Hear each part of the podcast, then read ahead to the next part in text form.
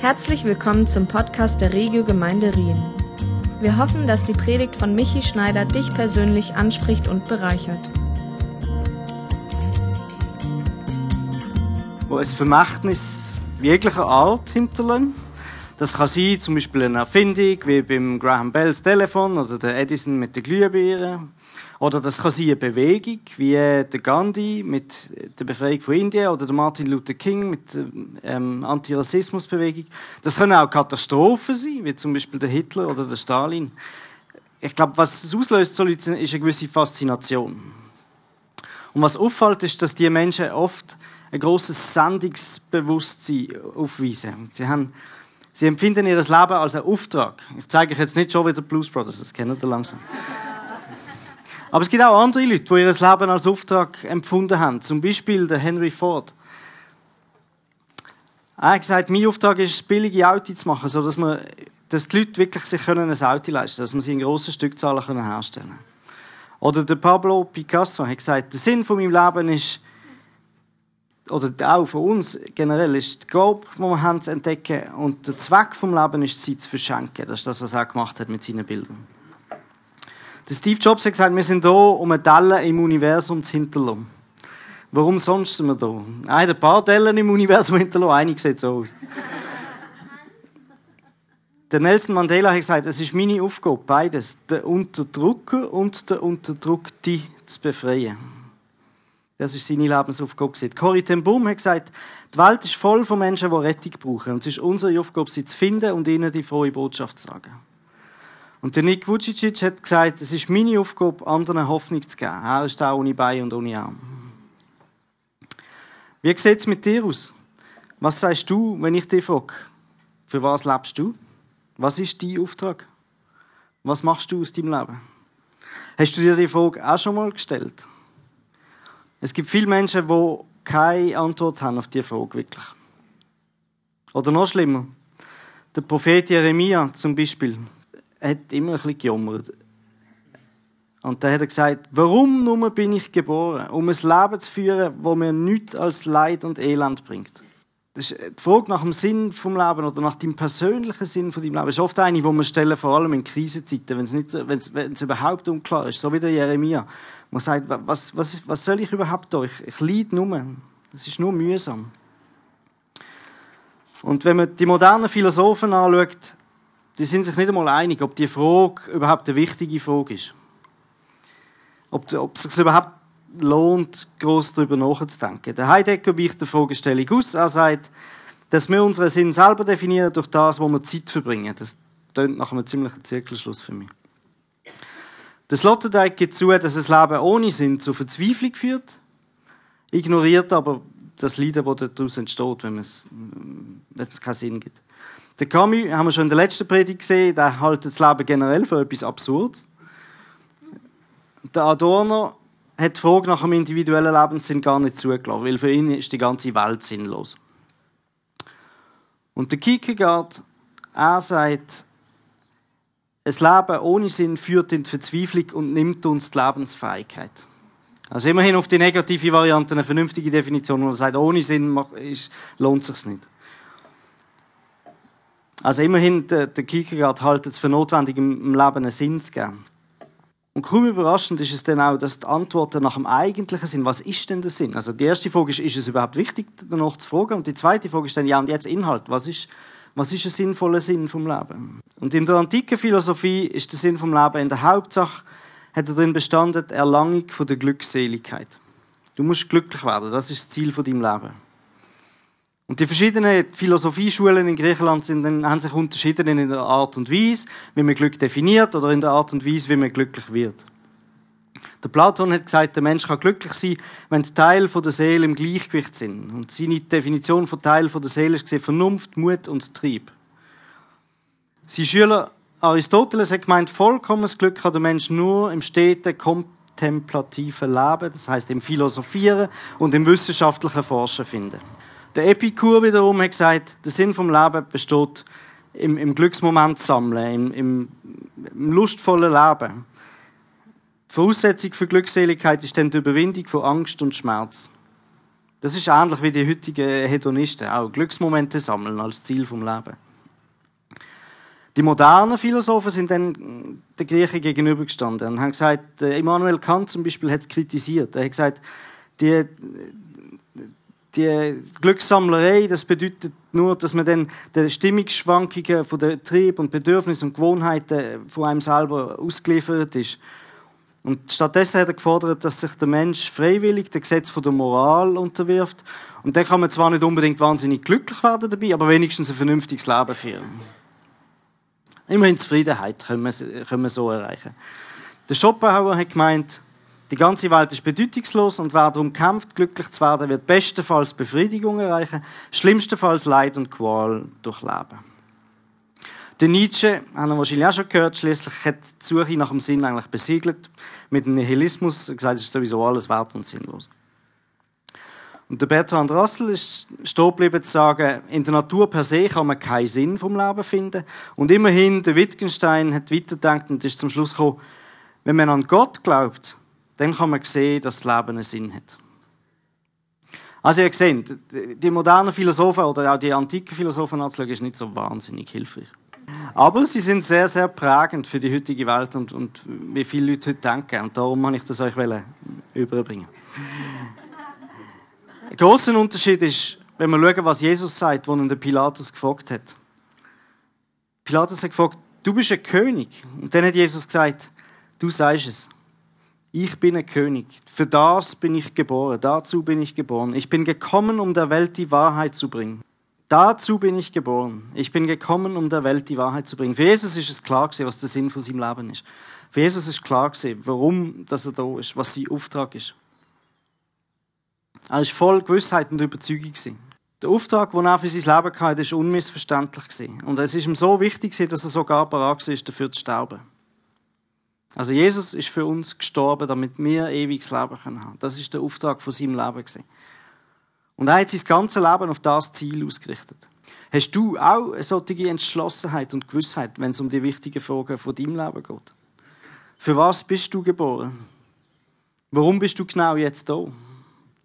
Welche Bedeutung hat dein Leben? Für was wärst du bereit zu sterben? Ich möchte dir heute Morgen zusprechen, wir fangen mit Null an. Am Schluss gibt es fünf Punkte. Du bist berufen. Gott hat zu Jeremia gesagt, Jeremia, der vorher gejammert hat, ich habe dich schon kennt, bevor du im Mutterlieb bist. Ehe du geboren wurdest, habe ich dich erwählt, um mir allein zu dienen. Du sollst ein Prophet sein, der den Völkern meine Botschaft verkündet. Gott hat ihn schon kennt, wo seine Mutter noch schwanger war mit ihm. Und das gilt auch für dich. Gott hat auch dich kennt, wo du noch im Buch von deiner Mutter bist. Und er hat auch dir einen Auftrag zugedenkt. Da ist klar der Auftrag für den Jeremia. Das ist, für dich ist das nicht der gleiche Auftrag wie für den Jeremia. Aber Gott hat auch für dich einen Auftrag für dein Leben. Jemand hat einmal gesagt, jeder Mensch, der geboren worden ist, muss auch sterben. Das ist sicher. Aber nicht jeder, der stirbt, hat auch wirklich gelebt. Und Gott, Gott möchte nicht, dass du und ich eines Tages sterben und wir unser Potenzial nicht ausgelebt haben dass wir quasi nicht geglaubt haben. Er möchte, dass du für etwas lebst, wo es sich lohnt, auch zu sterben. Wenn du den Zweck von deiner Existenz oder deinen Lebensauftrag kennst, dann wirst du nicht länger von den Umständen oder Begrenzungen von deinem familiären Umfeld oder deinem familiären Hintergrund oder deiner Geschichte bestimmt, sondern du kannst mutig vorangehen und du kannst Gottes großartigen Plan für dein Leben erfüllen. So wie die Persönlichkeiten, die wir am Anfang angeschaut haben. Die haben alles eingesetzt, um ihren Auftrag zu erfüllen. Und so kannst du auch vorangehen und alles darauf einsetzen, deinen Auftrag zu erfüllen. Vielleicht sind in deiner Vergangenheit schlimme Sachen passiert. Und das hätte dich wahnsinnig geprägt. Aber wenn du klar bist, was dein Auftrag ist, dann können verlieren die schlimmen Sachen ihre Macht. Dann können die nicht mehr länger über dein Leben herrschen, sondern du kannst ihre Macht brechen oder Gott kann ihre Macht brechen. Und ich möchte dich ermutigen, heute Morgen die Tatsache in dein Herz hineinzulassen, dass du für einen grossartigen Auftrag bestimmt bist. Du bist berufen. Lass deine Seele durchdringen von Gottes Versprechungen, Verheißungen. Lass Gott deine Denkweise verändern und erfrischen. Fang an, dich selber so zu sehen, wie Gott dich sieht. Das ist vielleicht nicht so einfach, aber ich glaube, es ist wahnsinnig hilfreich. Probier dich selber so zu sehen, wie Gott dich sieht. Es gibt keine größere Belohnung oder keine größere Befriedigung im Leben, als dass du dieses Ziel, wo Gott dir gegeben hat, für dein Leben zu entdecken, entdeckst und, und es umsetzt. Vielleicht hier noch ein kleiner Einschub. Das Leben ist aber nicht ein Adventure-Game. Also es sind so die Computerspiele, wo man muss ein Rätsel nach dem anderen lösen muss. Es geht nicht darum, jetzt irgendwie, dass Gott dir das Leben als Rätsel gegeben hat und du musst jetzt herausfinden, was Schritt für Schritt Lösungen von diesem Rätsel sind. Sondern das genau möchten wir heute Morgen zusammen anschauen. Was könnte denn deine Berufung sein? Was ist das, was, was Gott dir als Auftrag gegeben hat? Wenn du einmal verstanden hast, welche Macht der Auftrag Gottes in deinem Leben hat, dann stellen sich auch Prioritäten in deinem Leben richtig ein. Dann wirst du zu dem Mensch, wo Gott dich berufen hat, zu dem Mensch, wo Gott dich gemacht hat dazu. Erstens, die erste Berufung, die ich dir möchte zusprechen ist, du bist dazu berufen, Gottes Kind zu sein. Im Römer 8, 14 bis 17 heißt es, alle, die sich von Gottes Geist regieren lassen, sind Kinder Gottes. Er hat euch zu Gottes Söhnen und Töchtern gemacht. Jetzt können wir zu Gott kommen und zu ihm sagen, aber lieber Vater. Meine Frage an dich ist, siehst du dich als Kind von Gott? Wenn du noch nicht das Gefühl hast, du seist ein Kind von Gott oder Gott sei dein Vater, du hast ihn als Vater angenommen, dann möchte ich dir Mut machen, das heute Morgen zu überdenken und, und die Gelegenheit nutzen, jetzt, wenn Gott zu dir redet, dass du zu ihm kommst und sagst, Herr, ich möchte das. Ich möchte, dass du mein Vater wirst. Ich möchte, dass ich dein Kind darf sein. Das Ministry-Team ist nachher das Gebetsteam nach der Predigt. Und du kannst auf sie zugehen oder auf andere Leute von der Gemeinde zugehen und, und wirklich mit ihnen reden darüber, dass du sagst, hey, ich möchte mein Leben mit Jesus zusammenleben. Oder Taufe, die wir gehört haben, die in zwei Wochen ist. Das ist eine gute Gelegenheit, um wirklich das auch als Zeichen von der unsichtbaren und der sichtbaren Welt zu machen. Jawohl, ich möchte mein Leben mit Gott leben. Es braucht nicht viel, um das zu machen. Manchmal haben wir das Gefühl, es ist eine riesige Übung oder ein riesiger Akt. Im Römer 10, 9 steht, wenn du mit deinem Mund bekennst, Jesus ist der Herr, und wenn du von ganzem Herzen glaubst, dass Gott ihn, also Jesus, von den Toten auferweckt hat, dann wirst du gerettet werden. Also Jesus ist der Herr und du glaubst an die Verstehung von Jesus. Die zwei Sachen ist das Einzige, was es braucht. Wenn du dich als Kind von Gott siehst,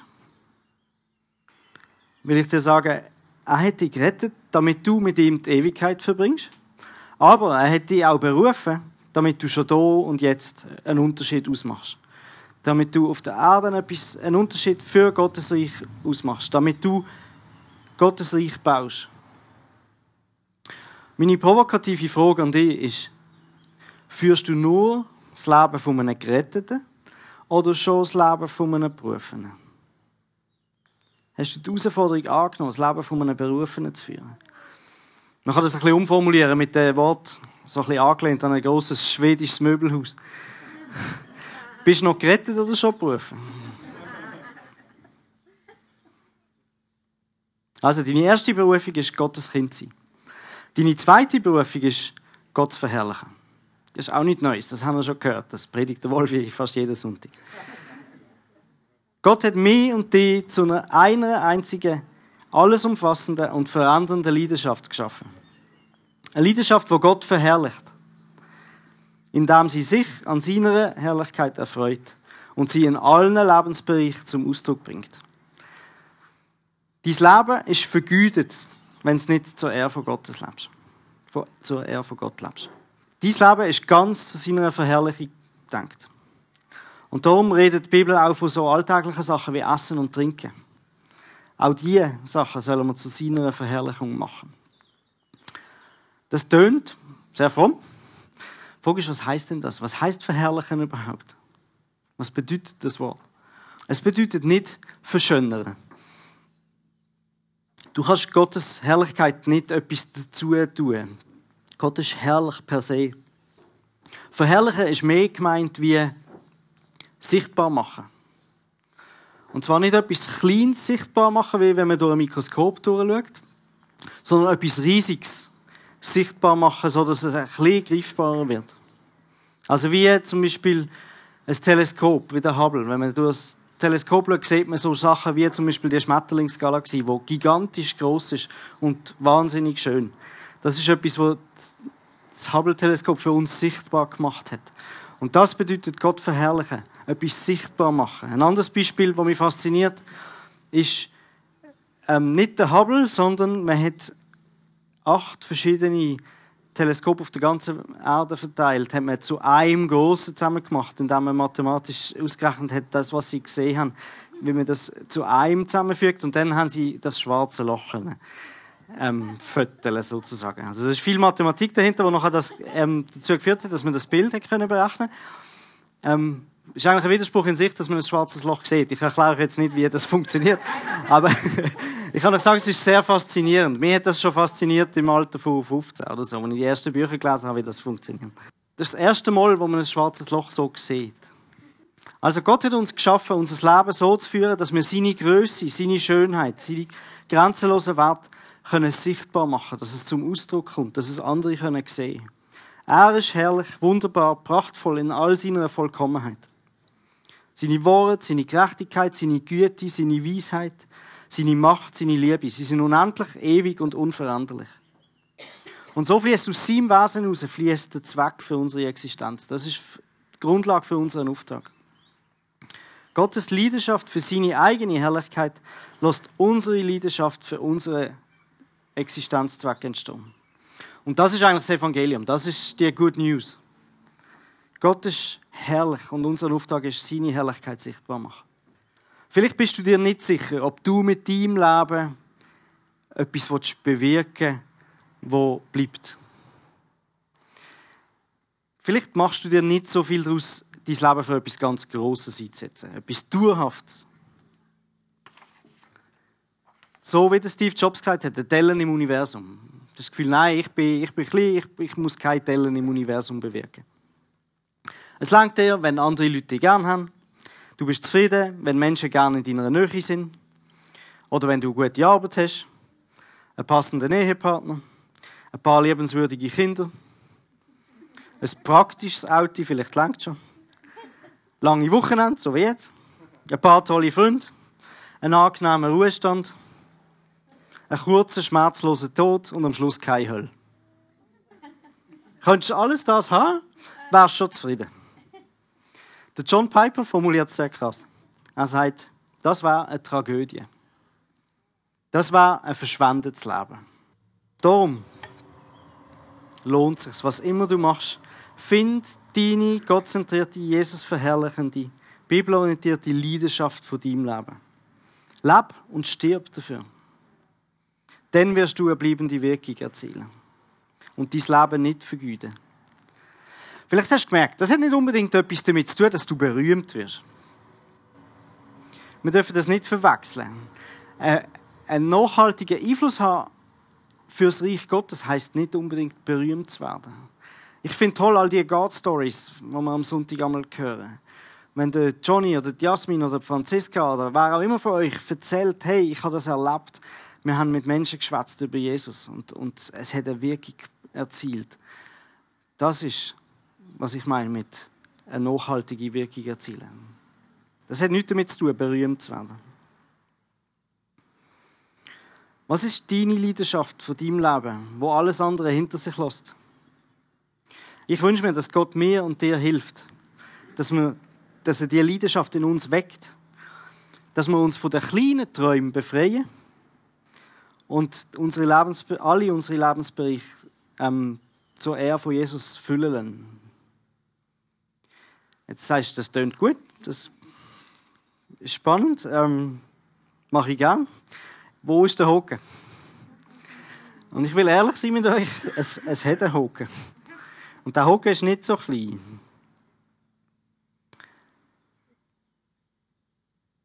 Wenn wir wenn es unsere Leidenschaft ist, Jesus im Leben und im Sterben zu verherrlichen, dann bedeutet, unser Leben ist, bedeutet das, unser Leben ist ein Risiko. Und zwar ein berechtigtes Risiko. Und wenn wir diesem Risiko aus dem Weg gehen, dann werden wir unser Leben vergüten.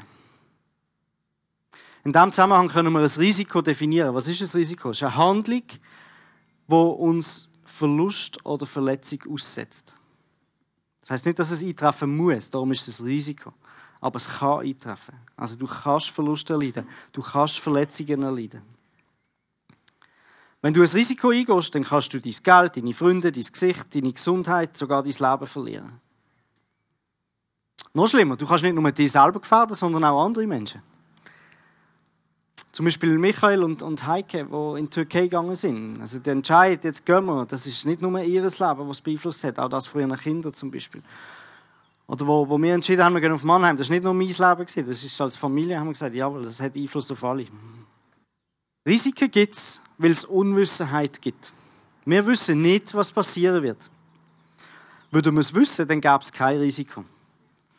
Das bedeutet umgekehrt, Gott kennt kein Risiko. Weil er immer weiß, was schon, schon weiß, was passieren wird. Er weiß, was die Entscheidungen für Einfluss haben werden. Gott kann planen entsprechend. Und seine Allwissenheit schließt die Möglichkeit von Risiko aus. Bei uns ist das ein bisschen anders. Wir wissen nicht, was morgen ist. Gott gibt uns nicht alle Einzelheiten bekannt, was er morgen oder was er in fünf Jahren machen wird. Offenbar will er, dass wir ohne das Wissen leben und handeln. Und darum gehört das Risiko zu unserem Leben. Sogar wenn wir wetten, könnte man ein minimales Risiko gar nicht vermeiden. Du weißt nicht, ob, du, ob dein Herz demnächst gerade aufhört zu schlagen oder ob du gerade unter ein Auto kommst. Du weißt nicht, ob du bald einen Schlaganfall erleidest oder ob der Krebs dich dahin rafft. Wir sind nicht Gott und darum wissen wir nicht, was morgen passiert. Und damit kann man es umgekehrt definieren. Sicherheit ist ein Mythos. Es gibt keine. Es gibt keine Sicherheit, nie. Es gibt überall Dinge, die außerhalb unserer Kontrolle stehen. Und der Mythos der Sicherheit ist auch etwas, das uns oft hemmt, das Risiko einzugehen. Insbesondere, wenn es andere Leute betrifft. Für dich selber mag das noch gehen, aber sobald es andere Leute betrifft, wird es oft schwierig. Aber ich möchte dir zusprechen, wenn du dein Leben nicht vergüten willst, ist es richtig, Risiken einzugehen. Die Bibel ist voll mit Beispielen von Menschen, die etwas für Jesus riskiert haben. Der Mose, der Josua, Esther, Daniel, Petrus, Paulus und so weiter. Ein Beispiel habe ich herausgenommen, das von Paulus, wo er schreibt, im 2. Korinther 11, 24 bis 27. Fünfmal habe ich von den Juden 39 Schläge gekriegt. Ich habe nachher geschaut, wieso eigentlich 39? Der Maximalstoff bei den Juden sind 40 Schläge. Gewesen. Sie haben Angst gehabt, dass sie sich erzählen. Darum haben sie einen weniger, dann langt sicher. Dreimal, sagt der Paulus, bin ich von den Römern mit Stöcken geschlagen worden. Einmal hat man mich sogar gesteinigt. Dreimal habe ich Schiffbruch erlitten. Einmal bin ich einen ganzen Tag und eine Nacht hilflos auf dem Meer herumgetrieben. Auf meiner Reise bin ich immer wieder in Gefahr geraten durch rissende Flüsse und durch Räuber. Ich bin von meinem eigenen Volk bedroht worden, ebenso wie von den Nichtjuden. In der Stadt bin ich verfolgt worden, in der Wüste und auf dem Meer habe ich um mein Leben gebankt. Und wie oft haben mich die Leute verroten, die sich als Christen ausgegeben haben. Mein Leben war voll Mühe und Blut und oftmals habe ich Nacht durchgemacht. Ich kenne Hunger und Durst. Ich habe oft ohne Essen auskommen und bin schutzlos der Kälte ausgesetzt. Was ist mit dir? Hat dir der Mythos von der Sicherheit und Bequemlichkeit gelähmt und unfähig gemacht, Risiken für Jesus einzugehen? Oder hätte die Kraft vom Heiligen Geist schon von dieser Illusion befreit? Ich wünsche mir, dass wir alle sagen können, um Sie Namens willen, ich will es wenigstens probieren. Nochmal Achtung, Achtung vor dem Achtung. Stolperfallen. Wir sollen nicht Risiken eingehen aus selbstverherrlichendem Motiv, sondern um Gott verherrlichende Motiv. Also so ein bisschen der Heldenmut, Adrenalin steigt auf. Wir spotten über die, die faul und fake sind und fühlen uns überlegen. Wir halten die Risikobereitschaft als eine Art Gerechtigkeit, die uns vor Gott annehmlich macht. Und die treibende Kraft hinter dieser Risikobereitschaft ist dann nicht äh, ist dann Abenteuerlust, Heldentum, mutig Selbstvertrauen oder der Wunsch nach Gottes Gunst. Und das soll es eben nicht sein, sondern die treibende Kraft soll der Glauben an Jesus sein. Der Glaube daran, dass seine Liebe uns am Schluss wieder aufrichtet und uns für die Bemühungen belohnen wird. Nicht mehr kriegt er für unseren Mut, sondern Gott kriegt er für seine Fürsorge. Dritte Berufung. Du bist berufen, Jünger zu machen. Auch nichts Neues, haben wir auch schon ein paar Mal gehört in letzter Zeit. Jesus hat seinen Jüngern einen großartigen Auftrag gegeben, bevor er von den Pharisäern verhaftet und zum Tod verurteilt worden ist. Er hat gesagt, mir ist alle Macht im Himmel und auf der Erde gegeben. Darum geht zu allen Völkern und macht sie zu Jüngern. Taufen sie im Namen vom Vater, vom Sohn und vom Heiligen Geist und lehren sie alle Gebotshalter, die ich euch gegeben habe. Wir machen es kurz, sonst wird Predigt zu lang. Der Johnny hat predigt über das Thema. Loset sie nachher, wenn ihr sie noch nicht gehört habt. Der Auftrag gilt nicht nur für die Jünger, der gilt für dich und für mich. Der gilt für alle, die nachher gekommen sind. Du bist auf dieser Welt, um ihr zu zeigen, wer Jesus ist. Dein Zeugnis, dein Glaube, deine Hingabe für Gottes Königreich soll andere Menschen in die Beziehung zu dem einen Gott bringen, wo sie liebt. Im Psalm 5,7, jetzt kommt noch der letzte Teil, heißt es, du Gott hast ihm, also ein Mensch, den Auftrag gegeben, über deine Geschöpfe zu herrschen. Alles hast du ihm zu Füßen gelegt. Die Schafe und Rinder, die wilden Tiere, die Vögel am Himmel, die Fische im Wasser und alles, was die Meere durchzieht. Also, die Menschen haben von Gott den Auftrag gekriegt, über die Erde zu herrschen. Was haben Tiere für einen Auftrag gekriegt? Relativ einfach. Sich zu vermehren. Okay? Also Tiere haben den Auftrag, sich zu vermehren. Die Menschen haben auch den Auftrag, sich zu vermehren, aber zusätzlich noch den Auftrag, zu herrschen. Das ist, was der Mensch unterscheidet vom Tier. Gott hat gesagt, herrschet über die Erde. Was heißt herrschen? Auf Französisch gibt es das Sprichwort Gouverner c'est prévoir. Also herrschen heißt vorausschauen, Verantwortung übernehmen, zu gestalten, weiterentwickeln. Also, jetzt halte ich auch keine Predigt über den Klimawandel, das kann für euch der Simon noch mal machen. Was ich euch sagen will, ist die vierte Berufung. Du bist berufen, die Schöpfung weiterzuentwickeln. Das ist ein Aspekt von, Aspekt von Herrschen. Jedes Mal, wenn du Ordnung ins Chaos bringst, wenn du dein kreative Potenzial einsetzt, wenn du ein Stück Schöpfung bearbeitest, wenn du prägst, entfaltest, dass es mehr wird als das, was vorher war. Jedes Mal dann üben wir Gottes Methoden an von der kreativen, kulturellen Entwicklung. Gott hat die Erde geschaffen und wir sind berufen, weiter zu schaffen. Dann sind wir ein Stück Ebenbild von Gott. Dann handeln wir ähnlich wie Gott, wenn, wir, wenn unsere Arbeit das Leben von anderen Menschen verbessert und nicht nur unseren Kontostand. Ich glaube, dass Gott ein paar Sachen in dein Herz hineingelegt hat. Und wenn du im Glauben losgehst und den Blick auf Gott gerichtet behaltest, dann wird er dir deine Berufung Schritt für Schritt offenbaren und sie immer deutlicher machen. Deine Berufung kann sich auch ändern über die Zeit. Aber letztendlich umfasst sie eigentlich alle Aspekte von deinem Leben. Du lebst ja nicht nur am Sonntagmorgen im Gottesdienst oder irgendwie unter der Woche noch im Hauskreis. Mit anderen Worten, jeden Tag, jedes Gespräch, das du hast, jede Situation in deinem Beruf, deine Finanzen, deine Zeit, deine Hobby, deine Beziehungen, deine Fähigkeiten, deine Erfahrungen, dein Wissen. Alles ist Teil von deiner Berufung. Und alles von dem soll dir Gelegenheit geben, deine Berufung auch auszuleben. Als berufener Christ zu leben bedeutet primär ihm zu dienen und sich von seiner Gnade lassen und von seiner Kraft beschenken lassen. Und ich möchte dich ermutigen, deine Berufung für das zu halten, was Gott bereits in deine Hand gelegt hat. Wieder, das ist nicht ein Spiel, wo ein Schnitzeljagd, wo wir etwas wahnsinnig suchen müssen, sondern überleg, was ist schon da? Deine Berufung umfasst deine Gaben, deine Talente, die Sachen, wo du gut bist drin. Deine Berufung im Leben gründet auf das, was Gott dir ins Herz gelegt hat. Sie schließt das ein, wo du liebst und wofür du leidenschaftlich wirst. Alles dient letztlich dazu, Gott Ehre zu bringen. Also, Ganz konkret, wenn Sandy Haar schneidet, dann lebt sie ihre Leidenschaft aus, dann dient sie Gott, dann geht sie ihrer Berufung nach. Wenn der Christoph als Polizist, äh, Christoph, Entschuldigung, wenn der Roger als Polizist unterwegs ist, dann ist er leidenschaftlich. Ich erlebe ihn wahnsinnig leidenschaftlich. Und Im positivsten Sinn. dann geht er seiner Berufung nach.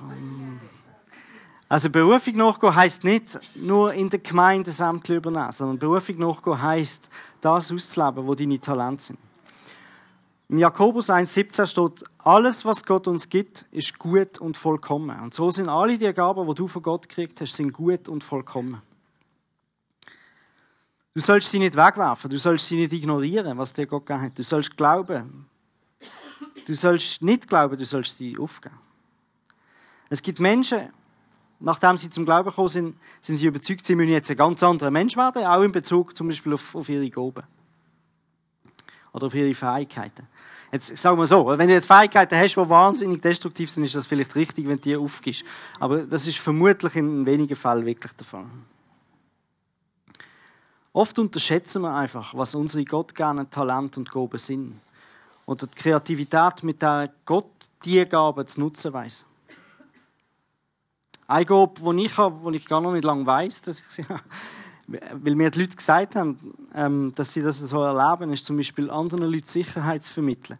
Ähm, speziell, wenn es um, um Leitungsthemen geht oder so. Das ist etwas, das ist mir nicht bewusst gewesen, aber die Leute haben mir das gesagt. Hey, und, und je mehr ich darauf schaue, desto mehr realisiere ich das auch. Und desto mehr fällt es mir nachher einfach, sagen wir mal, das bewusst einzusetzen. Arbeit, Achtung, jetzt wird es spannend. Arbeit ist so fundamental, äh, kann nicht mehr Arbeit ist ein so fundamentaler Aspekt vom Menschsein. Das ist etwas von den wenigen Sachen, wo wir in wirklich hohen Dosierungen vertragen. Okay?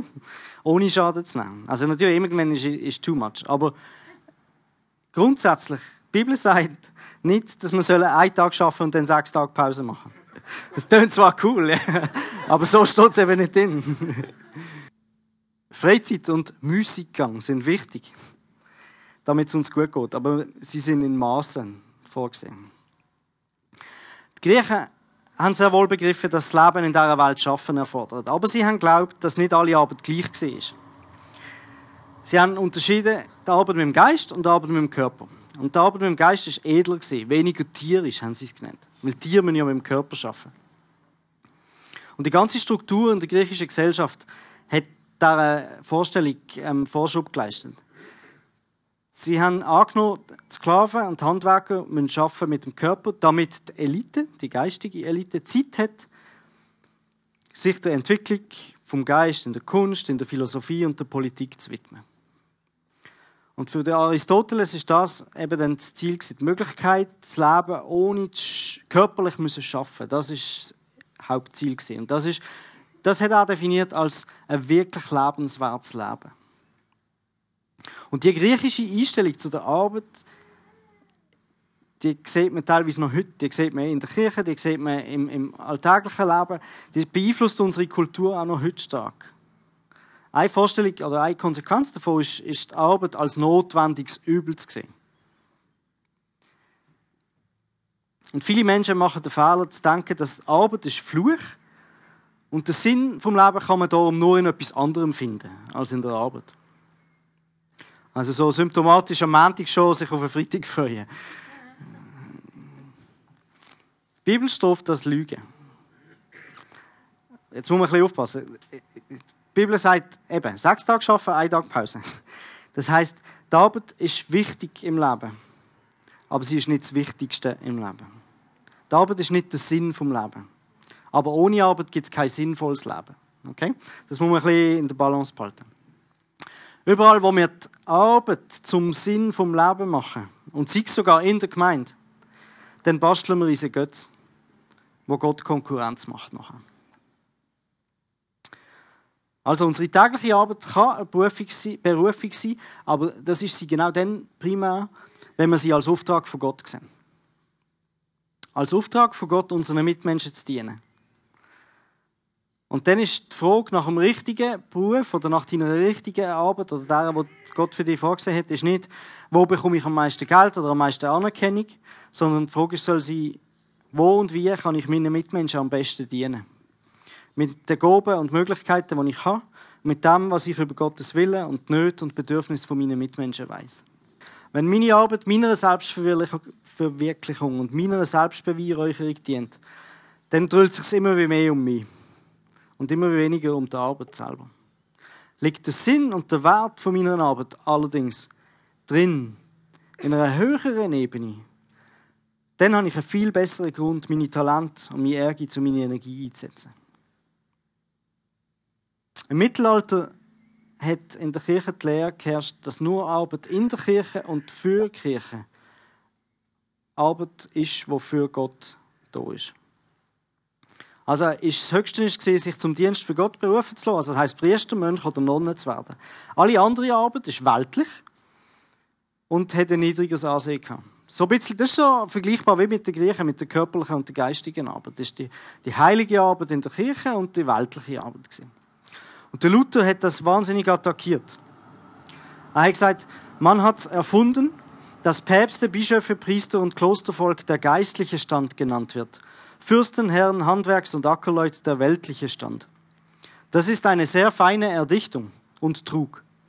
Doch soll niemand deswegen schüchtern werden und das aus dem Grund, alle Christen sind wahrhaftig geistlichen Standes und ist unter ihnen kein Unterschied außer allein des Amtes halber. Wir sind allesamt zu Priestern geweiht. Also es ist die Priesterschaft der Gläubigen. Jeder von uns ist Priester. Und darum gibt es nicht die große Unterscheidung zwischen weltlicher und geistlicher Arbeit. Also egal, ob du Busse, Software oder Bücher schreibst oder ganz eine andere Arbeit machst, die beste Methode, die Nächsten zu lieben, könnte darin bestehen, dass du schlicht deine Arbeit machst.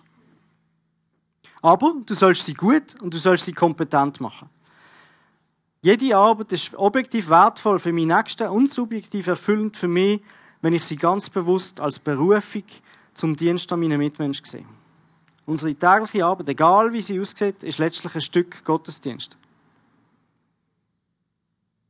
Eine Anbetung von Gott, wo uns in die Arbeit hinein berufen hat und uns für sie zugerüstet hat. Also als Christ finde ich meine Berufung, wenn ich anschaue, wie Gott mich geschaffen hat. Meine Gaben sind nicht durch Zufall da. Der Schöpfer hat mir sie gegeben. Und was ist jetzt, wenn ich kein Olympialäufer oder Weltklasse-Musiker oder sonst Jobs oder so bin? Was ist, wenn ich einen unfairen Chef habe oder eine langweilige Arbeit? Es ist befreiend, sich darüber klar zu werden, dass Gott in jedem Augenblick weiß, wo wir sind, was wir machen. Und dass wir, indem wir die Arbeit dann wirklich als Auftrag von Gott sehen, auch Gott selber dienen, das hilft wirklich darin, uns, uns wieder zu finden.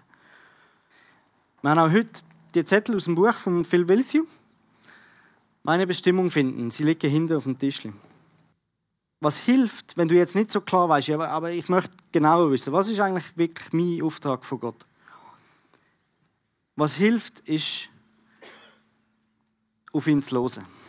Und darum heißt ähm, das Akronym vom, vom, und das Symbol kommen wir gerade drauf. Was ein bisschen, das Problem ist manchmal, ist, dass wir das Gefühl haben, wir hören Gottes Stimme nicht. Ähm, vielleicht müssen wir auch ein bisschen leislicher machen und dann hören wir seine Stimme besser. Und darum heißt das Kapitel im Buch von Phil Wilthew heißt Turn the Volume Down. Manchmal braucht es ein bisschen Auszeit, Pause, Gang abschalten, ein bisschen leislicher werden, damit wir seine Stimme besser hören in Bezug auf unser Leben. Und die vier Akronyme fürs Turn the Volume Down, jetzt kannst du auf die nächste, sind erstens direkt zu reden. Was sagt Gott zu dir durch Prophetien? Jesus hat sich immer leiten lassen von, von, der Stimme vom Vater. Was sagt Gott dir? Wichtig ist prüfen und das Gute. Und was auch hilft, ist Notizen machen. Weil manchmal vergisst man es wieder. Und dann ist es gut, wenn man wieder zurückgehen und schauen okay, was, was hat Gott damals zu mir gesagt. Das Zweite ist offene Türen. Was für offene Türen hast du? Gott gibt einem manchmal Gelegenheiten, wo er Möglichkeiten schafft, wo dann manchmal auch ein bisschen Mut brauchen, um, um durch die Tür durchzugehen, also um eine Gelegenheit zu nutzen. Gott-Stories, finde ich, sind immer eine tolle Ermutigung, die einem selber Mut zusprechen, wirklich auch offene Türen zu brauchen. Wünsch, was möchtest du? Was machst du gern? Gott braucht unsere Leidenschaft und unsere Wünsche, um unser Dienen zu leiten. Er gibt dir die Herzenswünsche. Im Psalm 37,4 heißt es: Freue dich über den Herrn und er wird dir geben, was du dir von Herzen wünschst. Der Paulus zum Beispiel, ein von der großen Wünsche von Paulus ist gesehen: Ich will nach Rom. Ich will in Rom predigen. Und es ist lang gegangen, bis der Wunsch in Erfüllung gegangen ist und wahrscheinlich auch nicht auf die Art und Weise, wie er es gerne gehabt hat. Nämlich als Gefangener ist er nach Rom gebracht worden. Aber er ist in Rom und er konnte predigen in Rom. Also Gott hat seinen Wunsch gebraucht, um Gottes Reich zu bauen. Welche Gelegenheiten, welche Bereiche lösen bei dir Energie und Motivation aus? Was gibt es für Probleme, die du siehst? Also Schwierigkeiten, Lücken, Ungerechtigkeiten, wo in dir etwas auslösen, wo du sagst, hey, das, das darf so nicht sein, ich will etwas ändern an dem. Das sind so ähm, sag mal, Momente, wo, wo können dazu beitragen dass du deine Berufung findest. Natürliche Gaben. Was sind deine Begabungen? Etwas, was du gern und gut kannst, sind deine Stärken. Manchmal ist es hilfreich, wenn du einfach mal aufschreibst. Was kann ich eigentlich gut? Was liegt mir? Was mache ich gern? Und dann ist die Frage, wie kannst du mit diesen Gaben anderen dienen? Wie kannst du Gemeinde bauen helfen? Wie kannst du Gottes Reich ausbauen mit dem, was du kannst? Umgekehrt möchte ich dich heute Morgen fragen, was haltet dich zurück? Wo klemmt es? Was kannst du heute, morgen, diesen Monat für Schritt machen, um deiner Berufung einen Schritt näher zu kommen?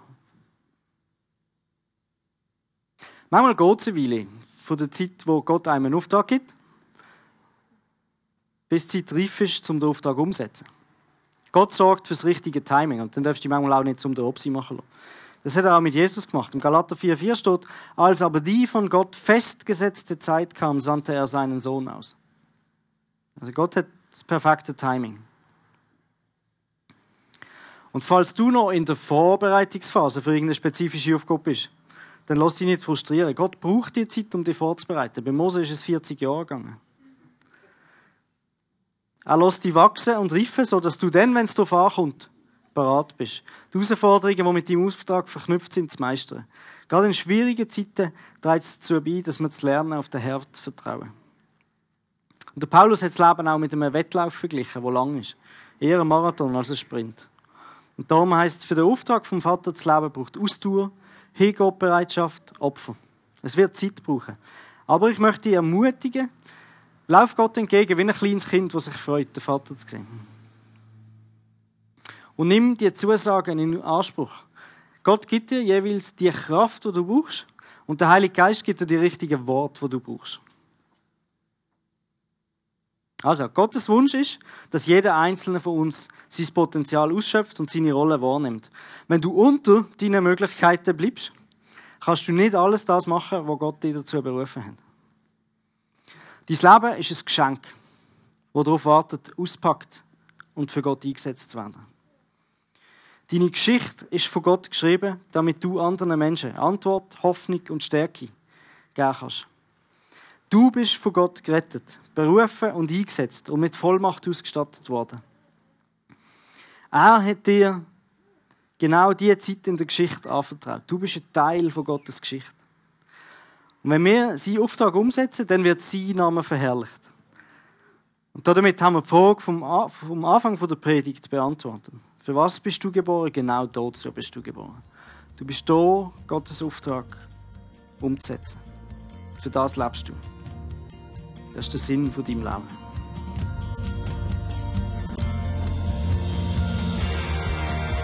Es freut uns, dass du heute zugehört hast. Für weitere Predigten, Informationen und Events besuche unsere Gemeindewebseite www.regiogemeinde.ch.